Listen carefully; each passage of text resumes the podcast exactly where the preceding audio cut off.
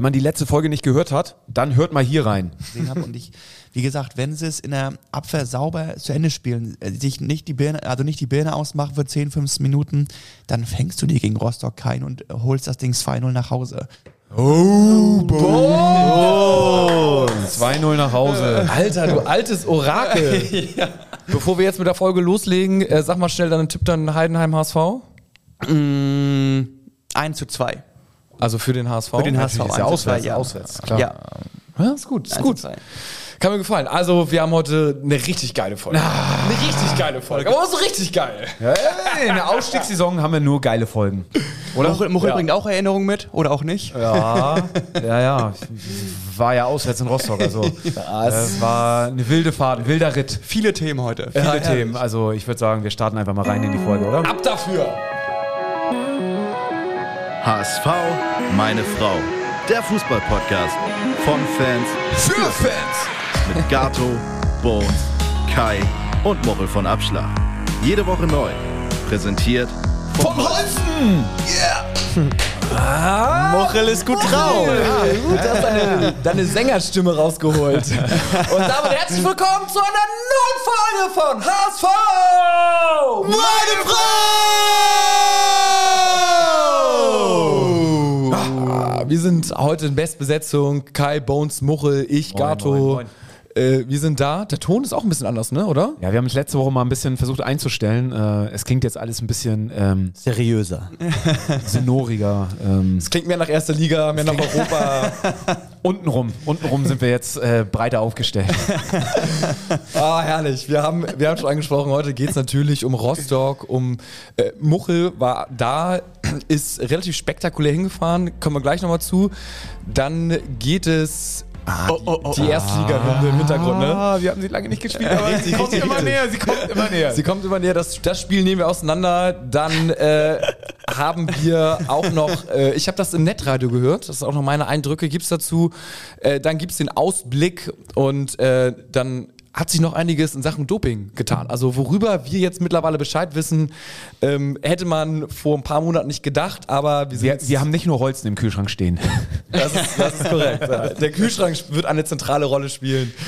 Ja, und äh, dubios. Also Muchel hatte da ja irgendwie schon über viele Folgen hinweg das so ein bisschen angekündigt. Ne? Ich gehe mal, können wir später drauf eingehen, aber äh, Eine wilde These habe ich auf jeden Fall dazu abgegeben. das war eine sehr wilde These und die scheint tatsächlich ein bisschen aufzugehen. Aber warten wir mal ab. ich werde sie auf jeden Fall rausholen. Ich werde sie auf jeden Fall rausholen, wenn wir, ähm, wenn sie sich bewahrheitet. Zu Recht, völlig zu Recht. Erstmal sprechen wir über diesen fulminanten Sieg, äh, fulminant nicht, Ergebnis, über das 2-0 gewonnene Genau. Spiel. Und das waren Big Points. Wir sind tabellarisch jetzt Zweiter und der Konkurrent Heidenheim hat verloren. Und dementsprechend äh, haben wir da drei Punkte gut gemacht, vier, nee, drei Punkte gut gemacht jetzt sozusagen. Und Vorsprung haben wir jetzt vier Punkte. Also ähm, wir stehen tabellarisch gut da und Kai, du hast äh, eine äh, in, in die Gruppe ein Bild gepostet von Sky, hast es abfotografiert mit einer Statistik. Du kannst es mal parallel öffnen, dass der HSV, ich glaube, noch nie so gut dastand wie jetzt in der zweiten Liga, oder? Ähm, genau, also wir stehen aktuell sehr gut da und das Interessante ist, dass äh, 20 von 23 Teams in der Vergangenheit mit 40 Punkten nach 19 Zweitligaspielen aufgestiegen sind. Also es spricht alles für uns. Aber jetzt kommt leider das große Aber, das Haar in der Suppe. Also nur drei Teams haben es dann noch verkackt sozusagen ähm, mit dieser Statistik. Das waren zweimal wir selber. ah, ja. Scheiße. Geil. Aber na gut. Äh, Ja, das ist schon trotzdem stehen wir gut da. Ich glaube, die Bild-Zeitung titelte da auch schon was von 87 Prozent sind wir aufgestiegen. Ja. Ähm, man, man lässt uns jetzt schon ganz hoch äh, quasi ähm, jubeln, damit wir tiefer fallen können, ähm, wenn es dann doch nicht klappen sollte. Woran natürlich von uns keiner glaubt, aber Richtig. Aufstiegssaison. Wir sind da, um in die erste Liga aufzusteigen. Ähm, ihr habt das Spiel, Kai und äh, Bones, ihr habt das Spiel zu Hause analytisch vor dem Fernseher verfolgt. Ich habe es im Netradio auf dem Flug verfolgt und wie hat das funktioniert? gut, tatsächlich äh, hat das gut funktioniert. Ähm, ich, also das Internet war auch mehr, mehr oder weniger stabil. Ich muss sagen, ich habe das erste Mal so richtig so ein im Netradio das gehört, weil ansonsten, weiß ich nicht, irgendwie habe ich es dann immer vom Fernseher geschafft. Und ähm, vielleicht eine kurze Erfahrung dazu. Ich fand es cool. Man muss sagen, die beiden, die das äh, kommentieren, sind schon echt ehrliche, gute Typen irgendwie. Also das, das bockt auf jeden Fall. Sind das Fans oder Mitarbeiter vom HSV? Mitarbeiter vom? HSV. Okay. Mitarbeiter von, und ich fand allerdings ein bisschen so, ich war ja, wenn ich an Radio und Fußball denke, denke ich unweigerlich an die Töpper Wiens, äh, NDR 2, die Fußballshow und Ich dachte, du denkst an Werner, das muss Kessel. Das ist irgendwie auch ein geiles Radio da. Aber ja. Ja, das, stimmt. Und da war es aber so, also die sagen jetzt nicht so, und jetzt hat er rechts am rechten Strafraum den Ball und er passt dann irgendwie fünf Meter geradeaus und dann flankt er ihn flach rein und dann steigt er hoch und so, also dass sie es ganz bildlich sozusagen machen, sondern machen das ein bisschen auch so, aber ha- haben trotzdem noch richtig geile Hintergrundinformationen und ähm, in der Schlussphase hat mir das fast ein bisschen gefehlt, so dieses NDR 2 Schlusskonferenz, ne, wo man bildlich, man kann die Augen zumachen und man ist mit dem Platz. Rostock! Wir Genau. gehen nach Rostock! Aber das können wir natürlich nicht 90 Minuten durchmachen, weil dann wird man völlig kirre als Zuhörer, aber es ist schon wirklich richtig, richtig hoch. Und ich greife mal vorweg, man lernte auch was. Und zwar unter anderem, ich habe es mir dann auch notiert, ähm, haben die ganz coole Fakten rausgehauen. Ähm, wir, wann haben wir das letzte Mal zu Null gespielt? September gegen Düsseldorf, 2 zu 0 zu Hause. Bones, du bist gut, du bist in Form. 17. September, das letzte Mal zu null, also schon ein bisschen länger her. Ähm, dann, wenn, also wenn, wenn ihr jetzt, wenn ihr jetzt das wisst, Bones, oder dann ist, das war der vierte Joker-Treffer, äh, den wir gemacht haben zum 2-0. Und die Frage ist, wisst ihr die anderen drei noch? Sanne? Richtig? Kittel? Er hat kein Tor gemacht bisher, Kittel. Noch kein Saisontor. Okay, ja, dann, dann I don't, Glaube ich. Also ich Weil, weil bin ich, also ich, ich weiß nämlich nicht mehr hundertprozentig. Sanne weiß ich. Einen anderen weiß ich auch noch. Das ist vielleicht eines der Tore in der Hinrunde gewesen. Ähm, Auswärts wurde natürlich eingewechselt. Binesch. In Bielefeld? in Bielefeld auswärts, ja. Da- Das, das, war das ein Joker-Tor? Ja, weiß ich nicht. Weiß nicht. Aber auf jeden Fall, was ich meine, Königsdörfer in Hannover. Da weißt du, wo er sich äh, Ja. Ach, der Sololauf in der 93. Richtig, richtig. Ähm, ja, aber also da- das war unter anderem auch. Und jetzt Achtung, äh, gegen Rostock haben wir gespielt und Frank Pagelsdorf war natürlich da auch mal Trainer, auch Trainer beim HSV. Und welche ähm, Sache, für welche Sache ist er unter anderem auch, ja, was heißt bekannt oder was hat er, an- er hat eine sehr gute Leistung im Fernsehen vollbracht? Ich kenne nur die Soccer-Indoor-Halle von Frank Pagelsdorf. In noch. Kiel. Nee, in Norderstedt. Genau, genau. auch einen. Und äh, er war, und zwar folgender Fakt, ähm, er hat im aktuellen Sportstudio, wird ja mal auf die Torwand geschossen. Und er hat sechsmal die Torwand Nee, nee. nicht mal ansatzweise getroffen. Er hat, er hat, pass auf, sechs von sechs versenkt, Pagelsdorf. Wow. Und es gibt nur neun Leute, die das geschafft haben. Und Frank, Frankie Pagel, Pagelsdorf, war einer von den neun Leuten. Das, sind, das sind mal. Das ist mal ein. Fakt. Also deswegen schaltet das Netradio ein, dann lernt ihr solche Fakten. Also haben sich wirklich. Und da gab es noch ganz viele mehr, ne? Das war jetzt nur ganz paar, die ich mal notiert habe. Also wirklich Geil. herrlich. Geil. Du hast aber auch äh, einiges erlebt, Muchel. Wir haben für alle, die es nachgucken wollen, bei Instagram und vor allen Dingen auch bei TikTok ein Video hochgeladen. Und ich werde mal ganz kurz live TikTok öffnen, Muchel.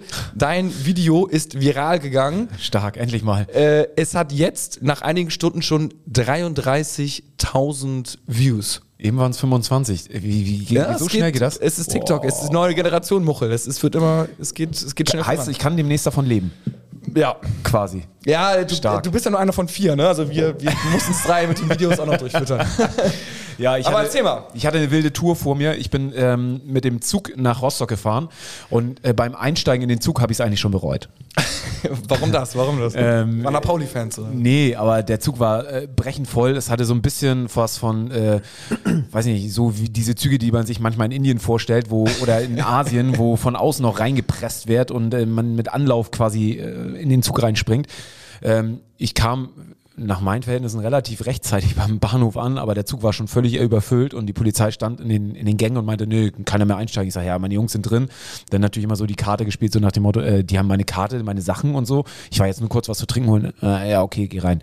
Habe mich dann durch diesen Zug ge gekämpft und ähm, dann Du warst quasi alleine dann aber ich, da, ich ne? war alleine da und ich hatte noch äh, ein paar Jungs, wo, die, die auch mitgefahren sind, wo ich das wusste und die hatten mir eigentlich einen Platz reserviert, ähm, weil die schon rechtzeitig am Hau- Hauptbahnhof waren. Und äh, hab die dann gefunden. Äh, natürlich war kein Platz mehr frei. Das heißt also bis Rostock stehen. I like it. Ähm, und dann, ähm, ja, der Getränkevorrat war definitiv sehr gut. Ähm, und das ist ja bei, bei Auswärtsfahrten äh, wahrscheinlich, also ich kann es ja nur vom HSV sagen, aber es ist egal, ob du zehn Stunden nach München mit dem Sonderzug fährst oder zweieinhalb Stunden nach Rostock, die Menge an Alkohol ist immer die gleiche. es, wird, es wird egal, ob für zehn Stunden oder für zweieinhalb Stunden, es wird die gleiche Menge an Alkohol eingekauft. Das ein, der einzige Unterschied ist nur, dass du den Alkohol natürlich in zweieinhalb Stunden irgendwie Ja. aufbrauchen musst, anstatt in zehn Stunden. Und dementsprechend äh, ist natürlich totale Druckbetankung, ne? Aber sowas von. Ähm, und tatsächlich, also Holzen ist ganz klar äh, Nummer eins gewesen, Bier, Holzen Edel, dann äh, Korn, Korn Cola, Mm. Korn Fanta, natürlich selbst, se selbst gemischt, ne? Ich war mal bei Korn Schwipschwapp früher, ne? Schwippschwapp. Ja, das ist- okay, was für da, oh, ich finde Schwippschwapp, wenn da so ein bisschen die Kohlensäure raus ist, dann ist so ganz eklig. Mm, Ja. Und ähm, ja, Pfeffi, ne, also wirklich das volle Programm. Dann, es wurden Aufkleber getauscht, noch und nöcher. Also ähm, dann äh, gab es noch äh, diese, diese Konfettikanonen. Also es war wirklich eine wilde, wilde äh, Hinfahrt. Und in Rostock angekommen, ja, das gleiche Spiel wie immer. Ne? Also tatsächlich, da habe ich dann das zweite Mal bereut, dass ich mit dem Zug gefahren bin. Der Polizeieinsatz, es ist, äh, äh, erschließt sich für mich einfach nicht. Warum, warum muss das so sein? Also ja, im, im Osten ticken die Uhren vielleicht ein bisschen anders und man kann sagen, man will irgendwie die Fans davor schützen, dass sie nicht von irgendwelchen Rostockern angegriffen werden. Aber warum muss man solche engen Korridore bilden von der Polizei, wo, wo, die, wo wir Fans irgendwie wie so, wie so ein Viehtransport durchgeschleust werden und alle sind am Drücken und man bekommt keine Luft, kann nicht nach links und rechts raus, irgendwo auf Toilette gehen. Da hatten sie draußen zwei Dixie-Klos aufgebaut, aber oh, dann waren vier Busse geführt im Einsatz, um dann die HSV-Fans ähm, zum Stadion zu bringen, in Polizeieskorte. Auch da zwei Eingänge, Eingänge nur, für, die für den Bus aufgemacht worden sind. Also es war wirklich, es ist einfach zum Abgewöhnen. Es macht einfach keinen Spaß, als Fan auswärts irgendwo Ja, hinzureisen. plus ähm, der Block, Gästeblock in Rostock ist so unartig klein. Ähm, wenn du da mit voller Belegschaft anreist, dann, also finde ich, drückst du und du stehst da in der Meute und kommst ganz schwer raus, wenn du unten am Glas stehst. Also, ja, da- das finde ich gar nicht so, weil, also ich finde, da gibt es deutlich schlimmere Gästeblöcke. Also, wenn du da in Bremen bist, da oben, dieser, dieser Käfig da oben, finde ich, ist in meinen Augen noch viel schlimmer. Und ich finde, deswegen finde ich den Gästeblock da gar nicht so schlimm. Aber dann äh, auf das Spiel kommen wir ja später zu sprechen, aber dann auch äh, nach dem Spiel haben sie dann vorne den, den, den Block zugemacht, die Polizei, haben auch wieder nur einen Durchgang gemacht, wo alle, weiß nicht, wie viele Fans passen in den Gästeblock rein, dreieinhalbtausend, alle durch diesen einen kleinen Durchgang durch mussten, der irgendwie anderthalb Meter breit ist. Natürlich, und alle von hinten am Drücken, dass es einfach, dass da keine Massenpanik entsteht oder du kannst, du hast, also ich würde nie auf die Idee kommen, irgendwie mein Kind oder meine Frau zu so einem Spiel irgendwie mitzunehmen, weil es einfach, ist unmenschlich. So, und zurück hatte ich dann Gott sei Dank das Glück, deswegen gab es auch keine Story zurück, nicht weil ich eingeschlafen war und irgendwie noch voll von der Hintour, sondern bin dann zurück mit dem Auto gefahren und war echt froh, dass ich dann ähm, Heizung an, weil es war echt bitterböse kalt im Stadion.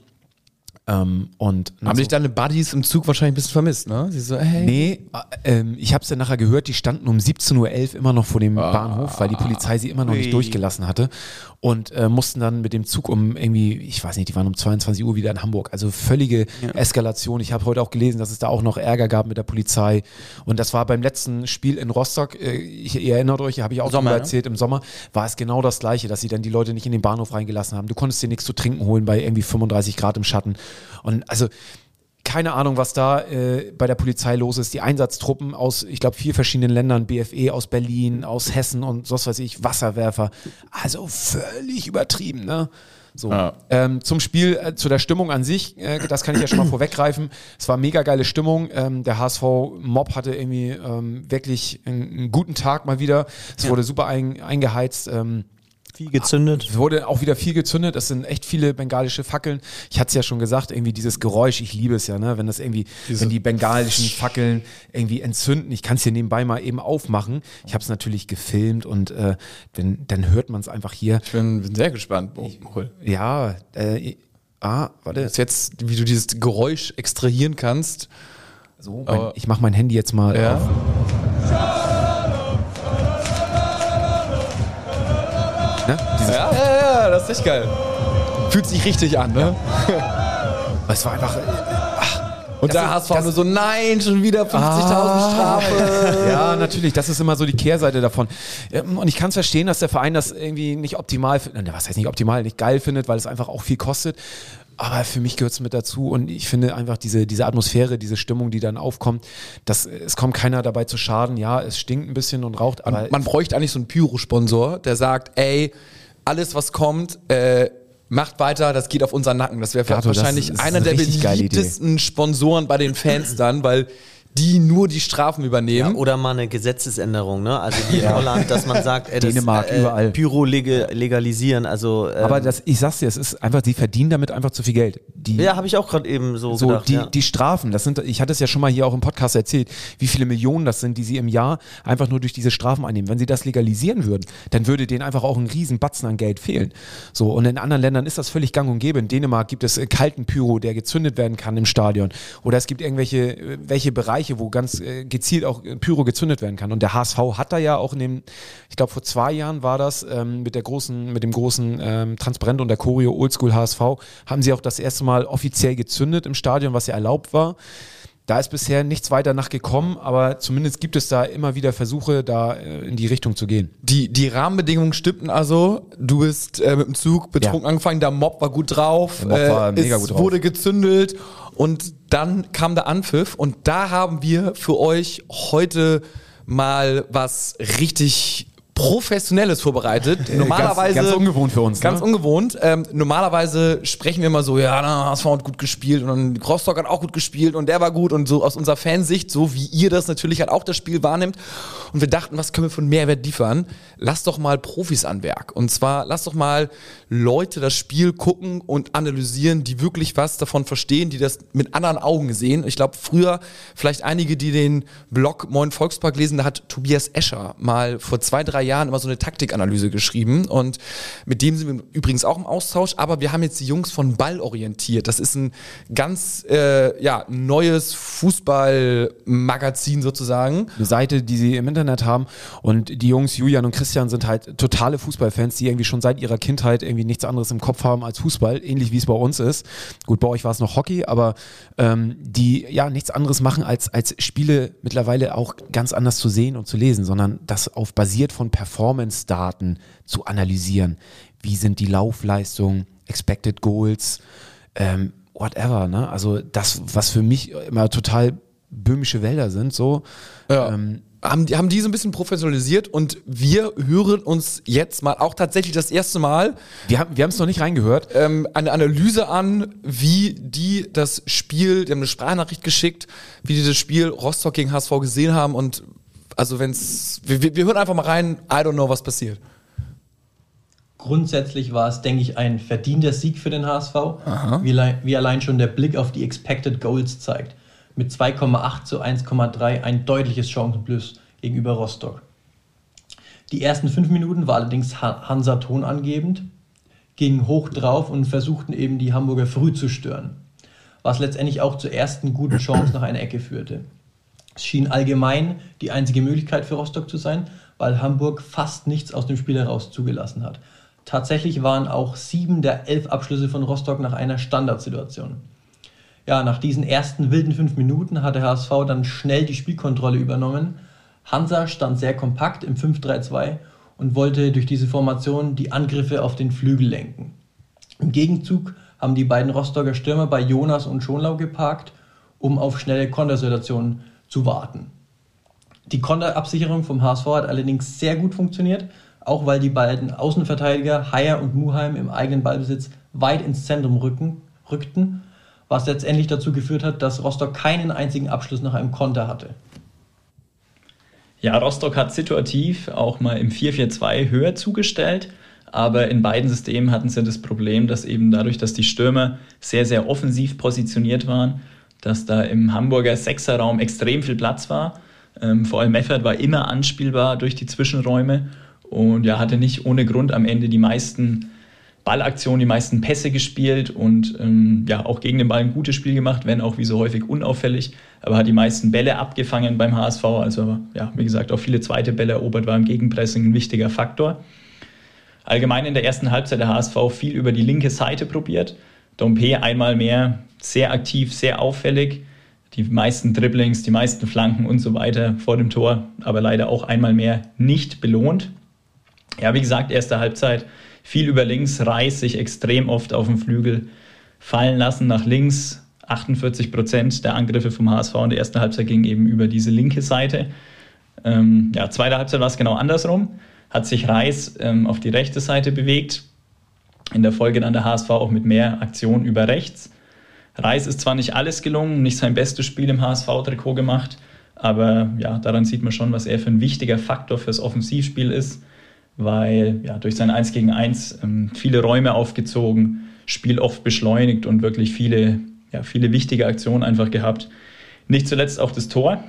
Ganz, ganz, kannst, du mal, kannst du mal kurz auf, was sagt ihr zu Reis? Also ich habe das Spiel nicht gesehen, aber zum Beispiel da hake ich einmal ganz kurz ein. Äh, Stübi hat mir eben noch einen Artikel geschickt von hsv.de, der über Reis ging und äh, Mentalitätsmonster Reis. Reis trifft, glaube ich, zum dritten Mal in Folge Bones, kann das sein? Und der bringt so den mega Gewinnerspirit rein. Würdet ihr das jetzt auch so unterschreiben, dass das vielleicht jetzt doch nicht sein stärkstes Spiel war oder sagt ihr, okay, scheißegal, er ist trotzdem ich hätte Top ja zwei wichtigsten Spieler? Definitiv Top zwei wichtigsten Spieler.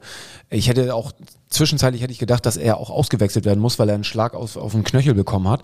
Da gibt es auch, auch, Bilder, dass sie auch Blut angelaufen ist im Knöchel und ja. Socken. Ähm, also da hat er einen Tritt drauf gekriegt, aber trotzdem war er wieder der zentrale Anspielpunkt fürs Offen, für den Offensivaufbau des HSV. Also der ist auf jeden Fall. Aber ich finde schon krass zu hören, wie wichtig er doch für das Spiel ist. Sobald äh, in der ersten Halbzeit, wenn er über eher über links kommt, dann das Spiel eher über links gelagert mhm. wird und in der zweiten Halbzeit über rechts und das Ganze dann eher nach rechts verlagert wird. Also da, da siehst du mal, wie, wie wichtig er doch für das Spiel auch Aber ist. auch Meffert als Bindungsglied in dem defensiven Mittelfeld, ne? Meffert ist mir auch aufgefallen während des Spiels. Da kommt ein Ball. Jeder hätte den Ball einfach nur blind nach vorne geköpft und er köpft ihn so, dass es auch noch, dass er zum, äh, zum, zum Mitspieler kommt, einfach kontrolliert. Der strahlt eine Ruhe aus, äh, das ist unglaublich. Ja, ist gut. Ich, ja. ich würde gerne nochmal zu Reis die anderen zwei andere Ebenen reinbringen. Ähm, ich muss ganz ehrlich sagen, Mentalitätsmonster finde ich, ist eine besondere Beschreibung, weil damit verbinde ich eher so Spieler, die dann vielleicht auch mal gezielten Foul setzen, die Mannschaft mitreißen, die Fans, die Arme vor den Fans hochreißen. So ist mir Reis ehrlich gesagt noch nicht aufgefallen. Ich Aber doch gerade jetzt in Rostock. Ich meine, er kriegt einen Schlag auf den Knöchel, Blut unterlaufen und er läuft diesen, diesen Schmerz raus. Er hatte einmal angezeigt, dass er eventuell rausgewechselt ja. werden muss, läuft das raus und schießt dann ein Tor nach diesem Schlag und äh, spielt in der zweiten Halbzeit auch. Okay, dann das, das ist für mich auch Ebene, Mentalität. Klar, da, die Ebene hatte ich halt noch nicht wahrgenommen. Was ich viel krasser an Reis finde, ist, dass er so ein Spieler ist, den ein Trainer zum Beispiel, ähm, das hast du in der Truppe oder nicht, das kannst du keinem Spieler beibringen. Diese, diese zum Teil offensive Kreativität, dieses Auge für die Räume sowohl links als auch rechts, äh, sich variabel anpassen zu können und gleichzeitig ist diese Position und dieser Spielertyp ja auch so mit das begehrteste und äh, deswegen teuerste, was du im, im Sport haben kannst. Ähm, und ich glaube, mittlerweile müsste er ja auch locker der teuerste Spieler sein, ähm, der wertvollste Spieler, also auch äh, rein finanziell. Und ähm, das ist für mich das Besondere an Reis, diese, diese offensive Gefahr, die er hat. Er trifft jetzt sogar auch noch aus der zweiten Reihe und ähm, dieser Spielertyp, weil du dir das eben nicht das, das kannst du nicht äh, trainieren. Ein Liebling eines jeden Trainers, würde man sagen. Ein ne? Unterschiedsspieler. Ja, definitiv. Hören wir mal weiter, was die Jungs von Ball orientiert noch zu sagen haben zum Spiel. Glücklich in der Entstehung war, aber ja, schon auch gut gemacht und daran sieht man dann auch die Qualität. Rostock einmal nicht geschafft, das Zentrum zu schließen. Glatzel stark gemacht, sonst auch wenig Aktionen, aber in der Situation schon gut. Ähm, als Wandspieler agiert, den Verteidiger im Rücken dran gehabt, aber trotzdem bietet er sich an, kommt kurz, ähm, lässt den Ball prallen und ja, daraus dann das wichtige 1-0 resultiert gegen einen unangenehmen Gegner, das sicherlich sehr wichtig war. Wobei man da ja, sagen muss, das 1-0, da war die Szene ja auch schon wieder vorbei, ne? Also da hat sich der Rostock ja selber fast das Ding reingelegt mit diesem Ping-Pong-Ball von Drongelen, glaube ich, hat den Ball an Schienbein bekommen und von da lag er dann fünf Meter vom Tor. Also. Ja. Weiter geht's. Sitzt in Halbzeit 1 mit knapp 65 Prozent, wurde es dann in der zweiten Halbzeit ausgeglichen. Hansa wurde deutlich aktiver, hat den HSV in einem eh schon sehr zweikampfintensiven Spiel nochmal in mehr Zweikämpfe verwickeln können. Es hat sich dann auch an der Passquote deutlich bemerkbar gemacht, die ja einige Prozentpunkte unter dem Saisondurchschnitt lag. Ja, der HSV blieb allerdings trotzdem defensiv sehr stabil, hat kaum etwas zugelassen, was vielleicht auch eine neue Qualität im Vergleich zur Vorsaison ist. Dass man eben auch mal phasenweise kein Problem damit hat, dem, dem Gegner den Ball zu überlassen um dann auch selbst mal schnell ins Umschaltspiel zu kommen. Rostock hat es auffällig häufig über die äh, rechte Seite von Moritz Heyer probiert, der allerdings sehr gut aufgelegt war, kaum etwas zugelassen hat und die meisten erfolgreichen Defensivaktionen aller Hamburger verzeichnen konnte. Hinten raus, besonders nach der gelb-roten Karte von Rostock, gab es dann noch viele Kontermöglichkeiten. Da hätte man dann auch einen Ticken eher den Sack zumachen müssen. Ja, letztendlich dann 94. Minute Neuzugang Nemeth mit seinem ersten Tor und dem verdienten 2 zu 0. Unter dem Strich auf jeden Fall ein sehr wichtiger Sieg, gerade ja, in Anbetracht dessen, dass nächste Woche Spitzenspiel in Heidenheim ansteht. Was denke ich auch gut tut, ist das zu Null. Zum ersten Mal seit dem neunten Spieltag gegen Düsseldorf Aha. kein Tor kassiert. Lag maßgeblich auch daran, dass die Innenverteidigung ein gutes Spiel gemacht hat. Vor allem auch David, ja, ähm, war zwar deutlich weniger in Spielaufbau eingebunden als Schonlau, ja, da deutlich weniger Ballaktionen, aber defensiv auch, auch gut nach vorne verteidigt, ein wirklich ordentliches Spiel gemacht und da schon gezeigt, dass er in Zukunft auch ein Faktor sein kann. Wie gesagt, es ist ein verdientes Ergebnis, ein verdienter Sieg. 2-0 geht in Ordnung. War spielerisch, vor allem im zweiten Durchgang, nicht die beste Hamburger Leistung, aber ja, haben sich widerstandsfähig gezeigt, haben andere Qualitäten an den Tag gelegt, hatten extrem viele Balleroberungen, klar über dem Hamburger Schnitt, haben sehr gute Werte in Sprints, intensive Läufe, also ja, haben da wirklich ja, das, das, was nötig war, auf den Platz gebracht. Und ja, wir freuen uns schon auf die nächste Woche. Spiel gegen Heidenheim wird sicherlich auch spannend. Wir werden es auf jeden Fall intensiv beobachten. Bedanken uns nochmal recht herzlich für die Einladung. Sind natürlich jetzt auf eure Meinungen gespannt und wünschen euch viel Spaß beim Diskutieren. Vielen Dank. Ne? Das waren die Jungs von Ballorientiert. Äh, super Seite. Schaut euch die gerne mal an auf der Internetseite ballorientiert.de oder auf deren Instagram-Kanälen. Also ja, äh, spannende Analyse. Finde ich, finde ich Weltklasse, muss ich sagen. Ich mag das echt gern. Ich finde sowas, mich interessiert sowas sehr. Ähm, Ja. Ich habe echt spannend zugehört eben. Ihr könnt ja mal uns schreiben, also das gi- ging natürlich jetzt, war schon relativ detailliert, ne? ging ein bisschen länger, ähm, ob ihr das auch interessant findet, ob ihr sagt, so ja, ist eigentlich ganz cool, aber irgendwie, ich war auch nur diese... Eigentlich wollen wir nur die Suff-Geschichten hören. Ja, und diese allgemein, so ja, HSV war gut, irgendwie in zweiter Halbzeit wurde Rostock irgendwie ein bisschen besser und äh, dann Spieler war Reis irgendwie ganz geil und cool, dass Nemeth irgendwie ein Tor geschossen hat oder so. Ähm, oder wir kombinieren das ein bisschen, ne? Aber wir gucken mal, wir grooven uns da langsam rein, schickt uns gerne Feedback. Das war jetzt mal so, wir haben es ja vorher uns auch nicht angehört, shame on us so, aber ich fand es jetzt auch cool, also ähm, echt. Ich sehe ein Spiel halt immer ganz anders, ne? Also so wie die Jungs das so auf Performance-Daten sich anschauen, das ist für mich, da habe ich halt einfach auch zu wenig Ahnung von. Also ganz äh, ehrlich. eine Sache haben die, das glaube ich jetzt nicht erwähnt, das äh, fiel mir kurz auf. Haier wurde ja schon in der sechsten Minute verwarnt und Rostocks Angriffe kamen ja größtenteils, wie Sie auch gesagt haben, über die Rostocker linke Seite. Und da hat Walter dann taktisch umgestellt und Muheim rechts verteidigen lassen und Haier auf links, damit er halt nicht riskiert, dass Haier irgendwann mit Gelb-Rot irgendwann eventuell provoziert wird. Das waren Um, umgekehrt hat, finde ich, Jatta ähm, diese rote Karte für Rostock sowas von provoziert, weil Jatta legt die Bälle immer geil im, im Konter Ja. über die langen Bälle so weit nach vorne. Und dann ist ein Foul natürlich auch immer eine gelbe Karte. Und mir war klar nach der ersten Karte, die er gezogen hat, geil, relativ früh schon eine gelbe Karte äh, vom Gegner provoziert. Da gibt es nachher wahrscheinlich noch gelb-rot. Und so kam es dann ja auch. Und das ist ja dann auch wirklich etwas, was wenn du gegen zehn Mann spielst und die dann offensiv nochmal was machen müssen mit der nicht so ausgezeichneten Offensive, das hat mir schon ein Riesengefühl von Sicherheit gegeben. Und Jatta hält da wirklich seine Knochen rein. Das ist eine Qualität, die man meistens nicht erkennt. Ja. Man misst ihn daran, ob er dann die Flanke perfekt auf den Kopf von Glatze legt oder so. Aber er hatte trotzdem nicht sein stärkstes Spiel. er hatte nicht sein stärkstes Spiel. Und weißt du was? Er hatte schon so oft solche Spiele, finde ich, die, die nicht so stark waren. Äh, aber das ist eine Qualität, die man gern übersieht. Eine Sache ist mir auch noch aufgefallen, die ähm, eben nicht erwähnt wurde, die finde ich ähm, somit für mich die Entscheidung des Spiels war. Und zwar war das, ähm, die Statistik sagt, Abseits, viermal war Rostock im Abseits und zweimal der HSV. Diese Abseitsfalle, die da öfter mal bewusst in meinen Augen funktioniert hat, ähm, das waren ja immer Tore, die da gefallen sind. Ne? Und dann hat der Videoreferee gesagt, ey, sorry, war klar Abseits, ähm, können wir nicht geben. Das hat, darauf hat der HSV auch bewusst gespielt, dass das funktioniert hat, hat halt auch dazu geführt, dass die Null hinten stand. Ne? Also, weil sonst hätte es ein, zwei Mal hat's halt geklingelt und da ist der HSV bewusst einen Schritt nach vorne gegangen, die Verteidiger. Und ähm, das ist, glaube ich, ähm, schwer. Das haben sie sich auch hart äh, ja, antrainiert. Und ähm, Lob in diesem Fall nochmal für die, äh, für die Defensive. Definitiv. Also ich finde, David hat auch echt ein gutes Spiel gemacht. Also ähm, ich kann es immer gar nicht verstehen, wie man Spieler von uns grundsätzlich kritisieren kann. Klar, haben die mal einen schlechten oder mal einen guten Tag, aber ey, grundsätzlich, David ist so ein feiner Junge. Ich finde, er hat ein gutes Spiel gemacht und vielleicht gibt ihm das einfach auch mal Sicherheit. Ne? Also ähm, dass so eine Spiele wie jetzt auch zu null, die Innenverteidigung haben sie jetzt auch in der Analyse gesagt, wirklich eigentlich auch einen guten Job gemacht hat. Ähm, ich fand Glatzel tatsächlich nicht ganz so stark dieses Mal. Aber wurde auch gut umgenietet immer, ne? Sobald der im Klar, Ballbesitz aber den war, also gab's, gab's auf die Knochen. Also den Kopfball kann man den trotzdem schon ja, klar. Und dann hat sein junger Bruder hat dann das 2-0 gemacht. Ähm, Nemeth, der echt so ein bisschen aussieht wie Glatzel auch, ne? Ja, Ey, stimmt. ne? Aber, aber nochmal so, ey, ich finde, ey, ist so krass im Moment die Konsequenz von Walter. Also erstmal wieder mit der Aufstellung, dass er David bringt, ne? Und äh, eben nicht Montero. Und dann, in meinen Augen, spielen wir im Moment mit fünf Stürmern. Also wir haben äh, Glatzel, Jatta und Dompe, das sind für mich klare Offensivleute.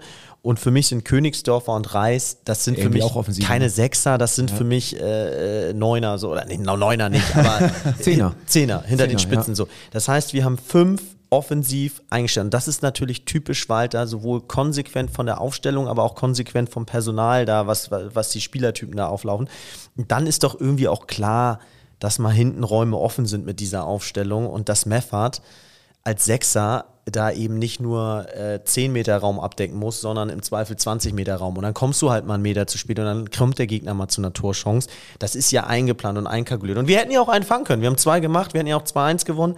Und ähm, da ist mir nur noch mal aufgefallen, das ist so das Einzige, was dann auch ein Klassiker von Walter ist. Wir stellen nicht um, oder? Oder übersehe ich da was? Das wäre ja auch mal eine Frage an die Community. Ich hätte mir zum Beispiel Mitte der zweiten Halbzeit mal so gewünscht, dass wir im System auf zwei Sechser umstellen.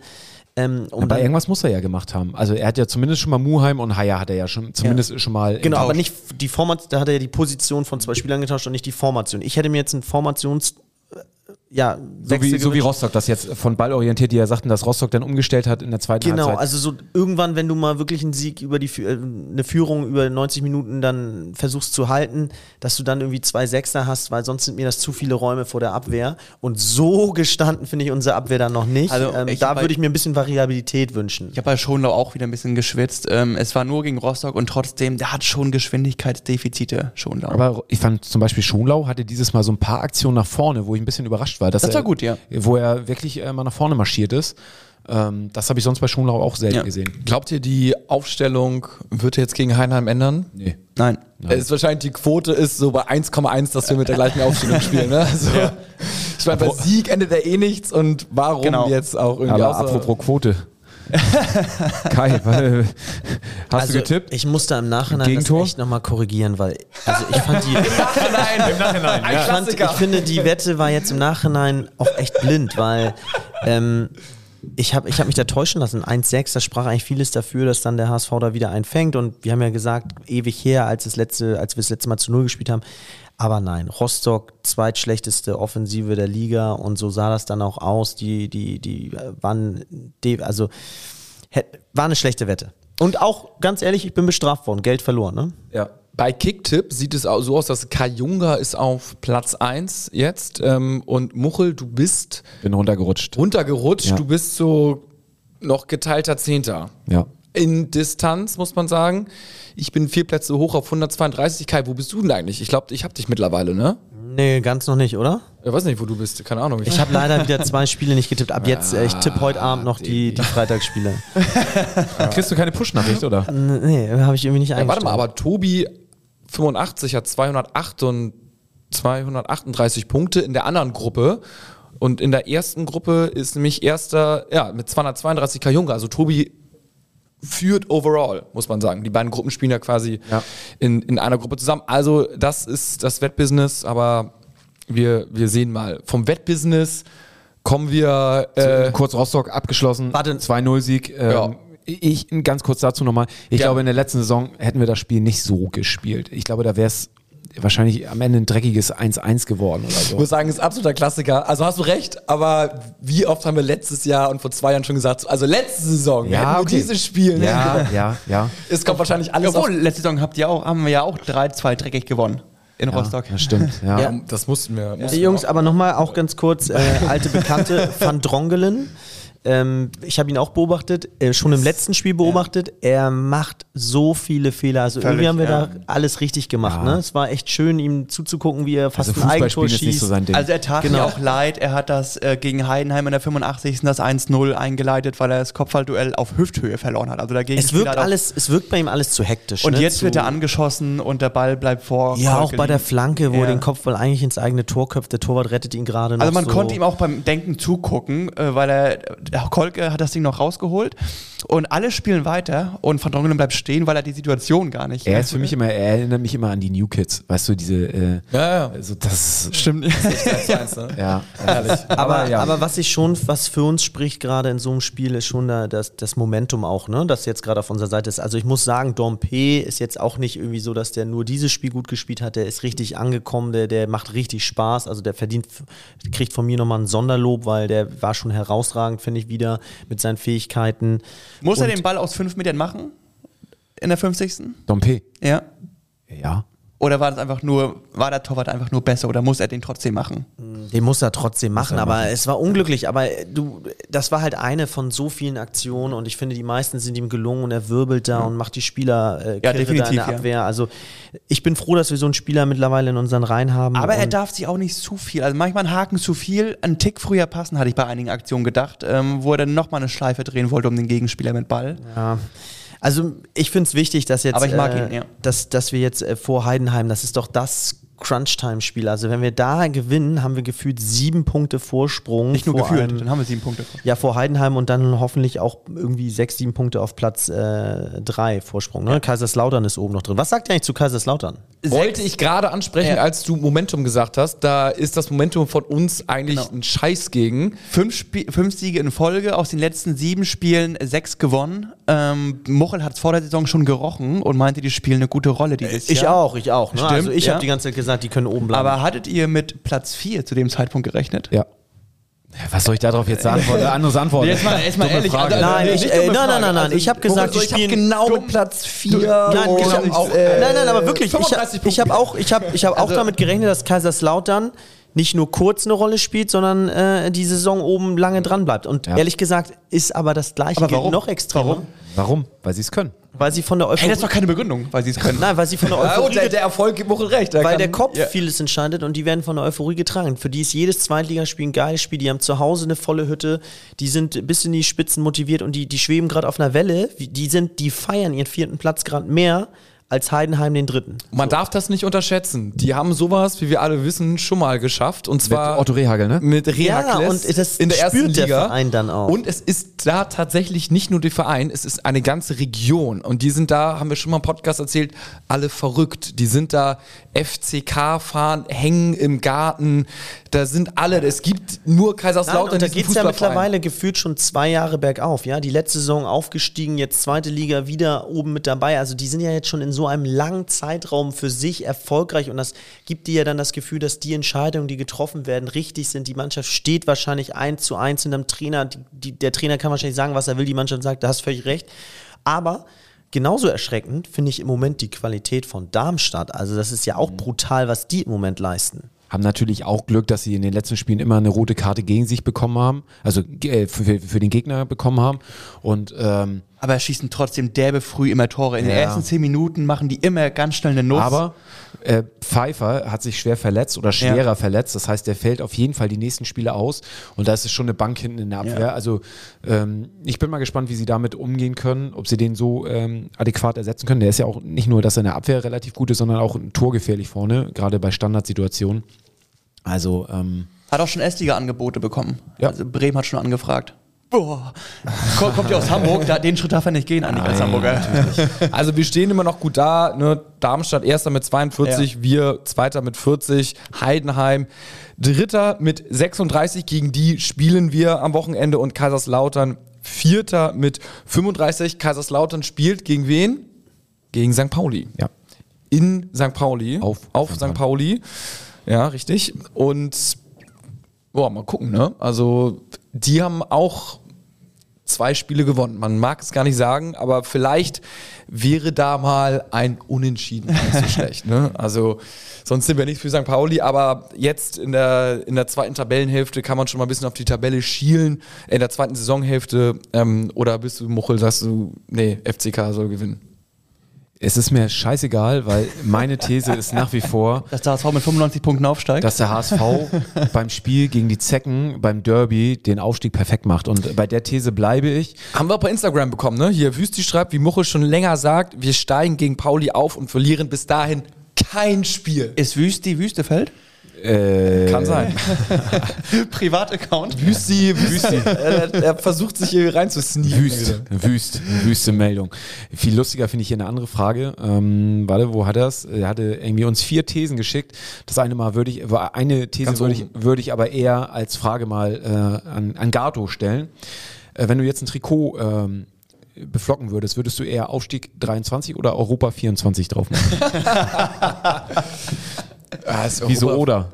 Ja, ja, absolut. Das wäre schon äh, Europa 24. Es wäre so geil, wenn man direkt so, äh, ne, man, man ist noch nicht fertig mit dem Aufstieg, jetzt geht es richtig los. Nee, Aufstieg 23, erstmal in Schritten denken.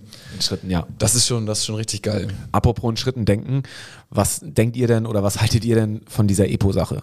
Also äh, das Thema Vuskovic, ich meine, wir können nicht drum rum, als nicht drüber zu sprechen. Ähm, Könntest du einmal ganz, das Kühlschrank. Oh, da ist ja jetzt nochmal richtig Fahrt reingekommen, oder? in ganz, die Thematik. ganz grob in vielleicht in kurzen Sätzen äh, kannst du es ja Muchel noch mal einmal einordnen. Alle wissen vielleicht Bescheid, aber so die ganz grobe Sache. Vuskovic wurde beim Doping erwischt. Richtig? Dann gab es jetzt Okay, und, nein, alle, also- alle dachten, da kann man nicht dran zweifeln. genau, da kann man nicht dran wackeln, ne? zweifeln, beziehungsweise für mich, ich habe ehrlicherweise auch noch nie irgendwie aus, aus dem fußballerischen Bereich irgendwas vom Doping irgendwie in meinem, in meinem fußballerischen äh, Kosmos, in dem ich mich bewege, habe ich noch nie was mit Doping und Fußball gehört. Das kenne ich aus anderen äh, Sportarten wie Radfahren oder was weiß ich. Aber dementsprechend, ja, Vuskovic wurde vom dem Doping überführt. Zumindest waren die Werte äh, positiv. Muss man mittlerweile sagen, soll überführt worden sein, angeblich? Ja, genau, da können wir ja gleich drüber sprechen. Ja. Und ähm, jetzt ist äh, gerade das Ganze, ähm, ja, war die erste Verhandlung äh, in Frankfurt, glaube ich, ne? Ja. beim DFB. Sportgericht, genau. Sportgericht. Jonas Bolt war auch da, fand ich ein Genau, guter als, als stiller Teil äh, Zuhörer hat Ja, er sich äh, damit reingesetzt, um einfach auch zu zeigen, ne, wir stehen alle auch hinter Vuskovic und hinter dem, was wir, was hier unsere Anwälte quasi ähm, verteidigen und hinterfragen.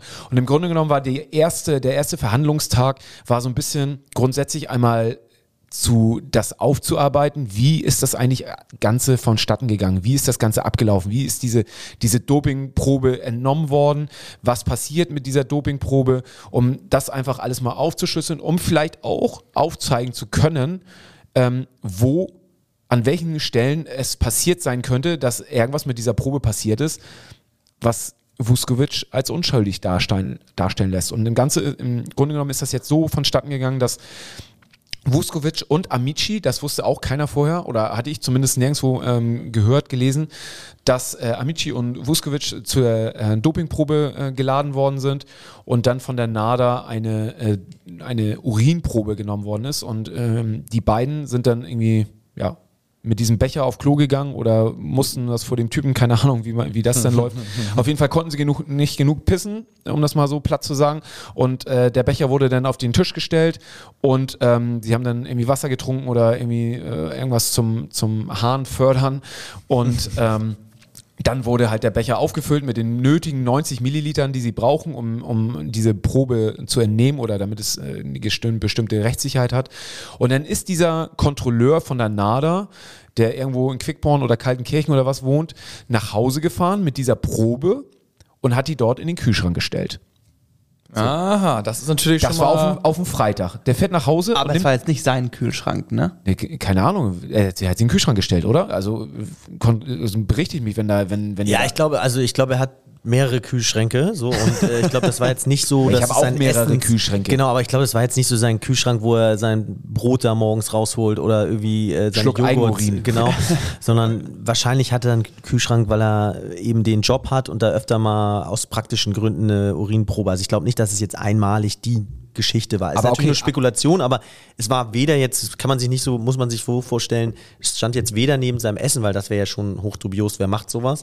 Und ähm, ich glaube, das war jetzt auch nicht das erste Mal, dass er sowas macht. Aber es ist reine Spekulation. Okay, aber zumindest hat er am Freitag diese Doping- oder diese Urinprobe entnommen und hat sie dann am Freitag, am Montag erst mit dem DHL-Kurier, äh, DHL, jeder erinnert sich, das sind die Leute, die, ähm, obwohl man zu Hause ist, einen Zettel in den Briefkasten schmeißt, dass sie keinen angetroffen haben, äh, haben dann diese Urinprobe abgeholt, um sie dann zur NADA nach, Nach Dresden. nach Dresden zu bringen. Ähm, also ganz ehrlich, Jungs, Wissenschaftlicher Standard sieht anders aus, ne? Das Ding hinkt. Ey, das Ding ja, hinkt das zum Ding ersten hinkt. Mal. Egal. Zum ersten Mal habe ich Hoffnung, dass nee, die Mario. Hoffnung hatte ich schon vorher. Die These habe ich auch abgegeben, so, dass ich glaube, dass, dass ich dachte, das Ding ist. Haben wir das mit dem Lügendetektor schon erzählt? Nee, genau, da kommen wir gleich noch zu. Also grundsätzlich möchte ich erstmal dazu sagen, ähm, egal, jeder kennt es, glaube ich, auch aus seinem Job, wenn irgendwo irgendwas schnell hingebracht werden soll, dann bestellt man sich einen Kurier und dann wird das irgendwo hingebracht. Jetzt, wir sprechen hier über den, über ein Fußballbusiness, wo es um Millionen geht. Wir sprechen hier um Millionen. Da Ja, bei ihm jetzt um eine Karriere, ne? und äh, geht es nicht nur um äh, Millionen, sondern um eine Karriere, um einen Fußballverein. Da hängt so viel dran. Und da nimmt jetzt jemand eine Urinprobe und die wird nicht per Kurier, wenn es am Freitag genommen wird, per Kurier nach Dresden gefahren, was im Vergleich zu dem, was da jetzt äh, auf dem Spiel steht, nämlich um das ganze Geld, um eine Karriere, um äh, ein Menschenleben ist jetzt übertrieben, ne? aber um, zumindest um seine persönliche Karriere. Beruflicher Werdegang. Beruflicher Werdegang, alles Mögliche, steht da auf dem Spiel, weil eine Probe eventuell, was wir ja alle nicht wissen, aber was ja passiert sein könnte, irgendwie äh, verfälscht, vertauscht, whatever äh, wurde, weil diese Probe nicht direkt nach der Entnahme mit einem Kurier nach Dresden zu dieser NADA gebracht worden ist. Wie kann es sein, dass auch wenn er einen eigenen Kühlschrank hat, wieso nimmt er sowas mit nach Hause und es wird erst drei Tage später auf den Weg gebracht? Ja gut, es kann natürlich, also wenn es jetzt so und so viele, dann sonst müsste man ja immer, wenn man die Dopingprobe abnimmt, und es gibt ja vielleicht viele Dopingkontrolle, einige in, in Deutschland, ich weiß es nicht, die müssen ja immer mit per Kurier Aber dann das steht doch in keinem ne? Verhältnis, wenn, wenn wir Ah, absolut, über, über absolut, das, was wir sprechen. Ich weiß nicht, vielleicht ist das auch irgendwie so ein Ding, man vertraut da, aber ich, ich gebe dir recht, so, das ist jetzt, Und wir sprechen über, über, über Holzer, wir sprechen über, über, über Wettmafia, über sonstige, was, was in diesem Business, was da für Geld, um was für Gelder es sich da dreht, um was sich das handelt. Kann das, das kann doch keiner ausschließen, dass dann auch nicht im Sinne von, äh, von so einer Dopingprobe, whatever, vielleicht hat der Kontrolleur auch äh, finanzielle Schwierigkeiten und hat sich von irgendjemandem kaufen lassen, um da dem HSV einen auszuwischen oder, Oder der DHL Rache oder keine Ahnung. Ne? der Also- DL-Fahrer vielleicht, der, vielleicht war es der ja, whatever, DL-Fahrer. keine Ahnung. Es Pauli-Fan. Es Der gibt, es gibt ausgetauscht auf jeden Fall so viele, so viele, so viele Möglichkeiten und Optionen jetzt zu sagen, ey, irgendwas ist da dran faul. Und dann hat sich Vuskovic ähm, ist auf eigene Faust nach England gereist, weil in England gibt es, äh, kannst du einen Lügendetektor machen, der in England zum Beispiel auch anerkannt ist. Das heißt, wenn du äh, in England jemand sich diesen Lügendetektor-Test irgendwie unterzieht, dann wird er daraufhin freigesprochen, weil das einfach rechtssicher ist. Das zählt hier in Deutschland nicht. Aber er hat sich gesagt, okay, ich bin unschuldig, ich werde jetzt nach England reisen, auf eigene Faust so einen Lügendetektor-Test machen und dort zumindest dieses Ergebnis mit einfließen lassen, dass ich unschuldig bin. Das hat er gemacht, zählt leider nicht oder bringt ihm hier nicht weiter, aber zeigt einfach, wie viel der Junge auf sich nimmt, um seine Unschuld zu beweisen. Das ist schon so ein kleiner, also Könnte der dann eigentlich in England spielen, wenn das nur in England zählt? Wäre dann in England spielberechtigt? Gute Frage. Vielleicht- weiß man nicht, aber also weiß man sicherlich, irgendwelche Regeln wird es geben, glaube, aber er wird ja von der FIFA gesperrt und äh, England, die FA gehört ja zur FIFA. es ist ja, das stimmt, stimmt. Es ist auf jeden Fall trotzdem ein kleiner Wink mit dem Zaun. Also wenn ich Richter wäre, ich würde das in meinem Hinterköpfchen, in meinem Bauchgefühl dann schon irgendwie mit einfließen lassen, obwohl die natürlich Profis sind. Aber je- jetzt kommt ja, Naja, das du eigentlich musst- Spektakuläre, ne? Das, das kann, na klar würde der Richter das, aber du musst ja auch mal überlegen, was da dranhängt, was, was mit der NADA ist. Wenn jetzt diese ganze, wenn dieser Ball ins Rollen kommt, wenn das jetzt, wenn das jetzt auf, an, aufgrund von diesen Sachen, das Proben in deinem Kühlschrank nicht gleich sofort weitergeleitet worden sind, dass da sowas passiert. Was meinst du, wie viele Regressansprüche da von irgendwelchen anderen Sportlern kommen werden, die vielleicht äh, aufgrund von der NADA über, überführt worden sind? Was da eigentlich auch Tour de France, geldmäßig, ne? Also Ey, was, also ich glaube, das ist noch ein ganz anderer, äh, ganz anderer Rattenschwanz, der damit dranhängt. Jan Ulrich so, also äh, folgendes, damals, wissen alle, ich habe mich gedopt. Okay, okay. Das war wohl ein Kühlschrank. Aber wie würdet, was glaubt ihr eigentlich, was passieren würde, wenn äh, Vuskovic jetzt freigesprochen wird, angenommen? Ähm, glaubt ihr, der würde jetzt ein Jahr in jedem Stadion oder wie würden eigentlich die eigenen HSV-Fans reagieren? Würden die den Wir würden auspfeifen? feiern. Feiern. Ja, ach ey, Freispruch ist Freispruch. Freispruch, genau. Und das ist ja auch das Geile, finde ich, was der HSV jetzt in den letzten Jahren hinbekommen hat, nicht zuletzt mit Jatta, dass man einfach sich hinter die Spieler stellt. Richtig, genau. Und man bis zuletzt so und man ist eine Familie, man ist eine Einheit und die Fans checken das und deswegen stehen die Fans genauso hinter dem Und Spieler. das muss man ja einfach mal sagen. Es gilt immer zuerst die Unschuldsvermutung. Und das Genau. finde ich ist ganz wichtig. Und das ist so vielen Sachen so. Dieses Vorverurteilen von, von irgendwelchen Leuten, das ist ja in, in der heutigen Zeit irgendwie auf Social Media und äh, diesen ganzen Plattformen völlig gang und gäbe, dass man gleich verurteilt wird, obwohl man irgendwie noch nicht mal ja, eine Rechtssicherheit oder hat oder sonst was. Dementsprechend, für mich ist der Junge in erster Linie erstmal unschuldig, wenn es nicht, bevor es nicht komplett aufgeklärt ist. das, das erste, das war jetzt ja der erste Verhandlungstermin. Der, ich sag mal so, das, was da rausgekommen ist, vielleicht hauptsächlich mit dem Kühlschrank, dann wurde er vielleicht nicht aufgeklärt, bla bla, ist ja so ganz nett. Aber das, was man jetzt heute im Abendblatt gelesen hat, was am zweiten Verhandlungstermin rauskommen soll, das ist ja eigentlich so ein bisschen noch die viel krassere Nachricht. Da soll, sollen ein paar Bomben platzen. Genau, ähm, es sollen die Anwälte von Vuskovic sagen, dass vier Institute unabhängig voneinander bestätigt haben, dass die Probe gar nicht positiv gewesen ist am 16. September. Da wäre die Frage, wie kommen sie an die Probe überhaupt ran? Also wie, wollen- wie wollen sie das Steht das da in, in der. Ich Nee, da steht es nicht drin. Ne? Ähm, Vielleicht hätten wir auch Zugriff auf den Kühlschrank. was ähm, abgezwackt. also das werden wir jetzt am Donnerstag, dem zweiten Verhandlungstag für alle. hören. Piss, ja, schöner Folgentitel. Wann ist das? Wann ist das? Am Äh, Donnerstag, diesen Donnerstag, zweiter Verhandlungstermin wieder in Frankfurt. Mal gucken, was die dann äh, vorlegen, die Anwälte von Vuskovic. Und Fährt da eigentlich so ein, äh, so ein Sonderzug vom HSV gesponsert hin, dass da alle Fans mit, mit dann auch Muchel, ja, mit? Muchel. Na, nach, nach Frankfurt, Frankfurt zum zum Gericht ja. sitzen wir alle drin. Das wäre geil. Alle pissenden Becher des, wegen der Zufahrt. Ja, auch Thema Schadenersatz, ne, den der HSV dann, weil die musste jetzt deswegen Montero nachverpflichten für 750.000 ähm, Euro. Nee, war also wir halten fest, der HSV dreht Also, das Doping-System einmal auf links. Boah, ich habe gerade noch was im Kopf, ich, kann, ich weiß gar nicht, also so zum Thema Pisse und Pisse trinken, ne, da gab es ja schon mal eine eigene Sache, also auch beim HSV. Aber Echt? ja, Jetzt wird's dubios. Du meinst, nee, dass Benes mit, dass er nicht so vom Pott nee, runterkam? am nee, Training? nee, nee. Aber es hat was mit Bernd Hoffmann zu tun, aber ich, ich nee, das will ich jetzt Okay, hier welche. Perversitäten Nein, holst du jetzt hier nein, raus? Nein, Schön. Also ich weiß nicht, aber, aber trotzdem, um, um nochmal. sagen wir, Bernd Hoffmann hat seine eigene Pisse ist für mich, ist das für mich, der ist für Folgentitel? mich, ja, ist Das ist der Folgentitel, glaube ich. Hoffmann raus. Das soll ich nochmal gesagt kann ich haben. nicht bringen. Ja. Ja. Hat auch Aber mich Pisse. interessiert eigentlich, mich interessiert eigentlich der Rattenschwanz, interessiert mich eigentlich gar nicht. Mich interessiert auch nicht, welche äh, Regressansprüche oder ob wir da Kohle bekommen. Mich interessiert eigentlich, ähm, ist der Spieler jetzt äh, zu Recht irgendwie gesperrt worden oder nicht? Und ähm, ja, wann kann er wieder auf, hoffentlich wieder auf dem Spielfeld stehen? Alles andere ist mir für mich ehrlich gesagt erstmal sekundär. Vor allem musst du ihn erstmal wieder ans Leistungsniveau ranführen. Der hat jetzt sich zwar fit gehalten in Split die letzten drei, vier Monate, aber das ist ja keine Belastung, die du im eigentlichen Betrieb hast. Ne? Also ich könnte mir vorstellen, also dass sie ihn vielleicht jetzt insofern freistellen und die Strafe quasi für ihn, also nee, nicht, nicht freisprechen, sondern dass die Strafe quasi damit abgegolten ist, weil es nicht richtig aufgeklärt werden kann oder da zu viele Fehler irgendwie gefallen sein könnten, Verfahren eingestellt sozusagen. sozusagen. Ähm, und dass dann quasi den, den Zeitraum, den er jetzt quasi schon ähm, von der Mannschaft getrennt worden ist, nicht trainieren durfte, dass das seine Strafe ist, die er dann schon abgesessen hat, so wie wenn Leute in Untersuchungshaft sitzen das, äh, und dann äh, irgendwie nach einem Jahr erst verurteilt werden, dann die Strafe mit der aber selbst Untersuchungshaft. dann, wenn du unschuldig bist und trotzdem ja, sagst, ja, äh, aber, aber wie gesagt, das muss die NADA, das ist für die halt auch, wenn die sie jetzt, wenn, wenn, er, wenn er unschuldig gesprochen wird oder wenn, wenn das eigentlich, das, das, der verliert die NADA ja auch das Gesicht. So, und ähm, also ich bin echt gespannt. Es ist hochspannend, was dabei rauskommt, äh, wie sich das entwickelt.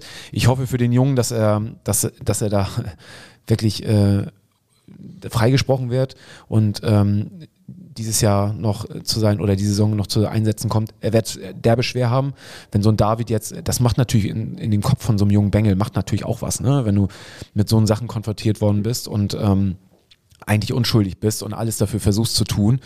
Ähm, da ja, bin ich gespannt, wie er das wegsteckt. Dann.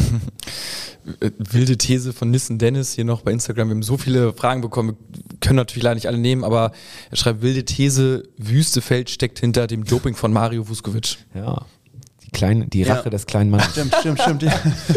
Ja, also das kann alles möglich sein. Also, ähm, wir haben heute mal einen kleinen Rundumschlag gemacht. Vielleicht war Wüstefeld auch der Kurierfahrer und hat dann auf der Ja, Fahrt nach das ist- Dresden. Oder Bernd. Stimmt, Bernd, ja. Mochel hat's angeteasert. Im Pissemobil nach Dresden. Ah ja, herrlich. Also war, war wieder eine schöne Folge und Achtung, ähm, heu, na, heute nicht mehr, aber diese Woche verlosen wir das erste Mal den streng limitierten HSV Meine Frau Europa Willkommen Schal. Ich habe ihn hier um. Wenn ihr uns jetzt auf YouTube guckt, natürlich immer ist er selbstredend nach außen mit, äh, mit Europa Willkommen an, ist ja klar. Also auf der einen Seite steht Europa Willkommen, auf der anderen Seite HSV meine Frau. Und ähm, wir werden mal ein Instagram-Post machen, wo wir den, äh, vielleicht jetzt gleich nehmen wir mal ein Foto auf, das posten wir und Mit einer unter- Quizfrage? Mit einer Quizfrage? Ja, oder unter allen Kommentaren. Wir- Mal gucken, was uns so einfällt. Verlinkt irgendjemand, der diesen Schal verdient hat. Genau, richtig. Äh, Europa 15 ist was der sind eure Lieblings-Emojis oder so? Keine Ahnung, irgendwas, ein ganz, ganz Klassiker. Äh, verlosen wir das dann und dann schicken wir dem den Schal zu. Also Augen auf bei Instagram und Muchel. Ich mache nochmal das letzte Update bei dem viralen Video von TikTok. Vielleicht ist es jetzt auch stehen geblieben. Ähm, es hat, oh, schlappe 5000 Views mehr. Wir sind jetzt bei 38.000 Views. Wow. Also, Ich äh, werde gleich meine Kündigung einreichen. Ah nee, habe ich schon. und äh, ja, stark.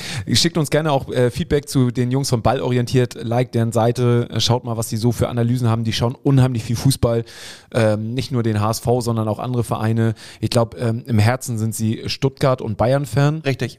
Ähm, aber verfolgen den HSV, haben sich mega gefreut über unsere Anfrage, ob sie nicht mal ein Spiel vom HSV auch analytisch irgendwie äh, sich anschauen können und uns dann eine Analyse geben können. Haben auch schon eine Analyse geschrieben, der HSV im Aufstiegscheck. Also Ja. könnt ihr euch gerne durchlesen. Genau.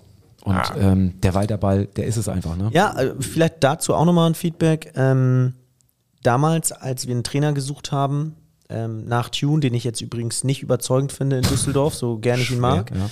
ähm, war Breitenreiter ja zum Beispiel ganz stark auch in der Diskussion und ich glaube auch ein bisschen näher am HSV dran, also im Favoritenkreis. Und man hat sich damals bewusst, glaube ich, gegen ihn entschieden. Und ähm, wie man jetzt in Hoffenheim sieht, vielleicht auch zu Recht. Und wie man vor allem jetzt an Walter sieht, wirklich zu Recht. Definitiv. Ich meine, wir sprechen über die besten Zuschauerzahlen, über den Schnitt, ne, der mit vielen Erstligavereinen mithalten kann, also äh, europaweit. Und ähm, das ist einfach auch ein Verdienst von Tim Walter und der Mannschaft. Weil die Leute kommen ins Stadion, weil die Atmosphäre geil ist und weil der Fußball einfach auch Spaß macht zum Zuschauen. Ich meine, schaut euch mal an, gegen Sandhausen am letzten Spieltag, das Stadion fast ausverkauft. Jetzt gegen Braunschweig fast ausverkauft. Wir sind immer noch ein Zweitligist. Eigentlich müsste er eine Klausel in seinem Vertrag haben, dass wir, wenn er den Zuschauerschnitt so und so heben kann, dann kriegt er mehr Kohle. Also er, er ist auf jeden Fall, hat er den HSV echt viel Geld eingespielt, weil wir pro Heimspieltag vielleicht fünf bis whatever 10.000 Zuschauer mehr haben. Vor allem auch Aufgrund des Spielstils. Vor allem auch die Fans mit dem Verein wieder Verein, finde ich. Also mit der Mannschaft. Also es gab einen gewissen Bruch. Man hat sich den HSV angeguckt ähm, und aufgrund der ganzen ähm, negativen äh, Saisons, die man teilweise miterleben musste, war man schon ein bisschen, oh, okay, es war ist halt der Aber HSV. jetzt kommt natürlich die Crunch-Time erst. Ne? Genau, jetzt geht's wieder ins Jetzt Eingemachte. lang, langsam, langsam bewegen wir uns drauf zu. Die 40 Punkte haben wir überschritten und dann Hausaufgaben haben wir immer gemacht. Genau. die letzten, auf die letzten 10, 15 Spiele kommt es drauf an. Und dann hören wir es ab Sommer wieder. Richtig, Samstag 20.30 Uhr wissen wir mehr, wenn wir Heidenheim ganz schmierig und dreckig. Oh, stopp. Sonntag. eins- Sonntag, spielen Sonntag wieder. Sonntag? Ja, HSV hat jetzt bis März kein Samstagsspiel mehr. Bist du sicher? Ja. Okay. Nur noch Sonntagsspiele. Wieso steht hier Samstag bei Kicker? Freunde der Sonne. Aha. Nee, es ist Samstag 2030, oder? Bones, Bones, Bones, warte, Bones, warte, Bones. warte, warte. Reiß ich mir gerade mein Glashaus hier wieder. Oh, ja. Dann machst du die Kicker-App auf. Vielleicht hast du eine andere Kicker-App. Aber selbst ne? dann wissen wir es 20.30 Uhr nicht, denn da ist erst Anpfiff. Ja. Aber bei Anfang, die erste, die erste Ja, 20, nach den ersten 10 Sekunden wissen wir schon Ja. direkt, was los ist. Also, ja, shame on me. nur der HSV. Nur der HSV. Oder HSV. Ciao.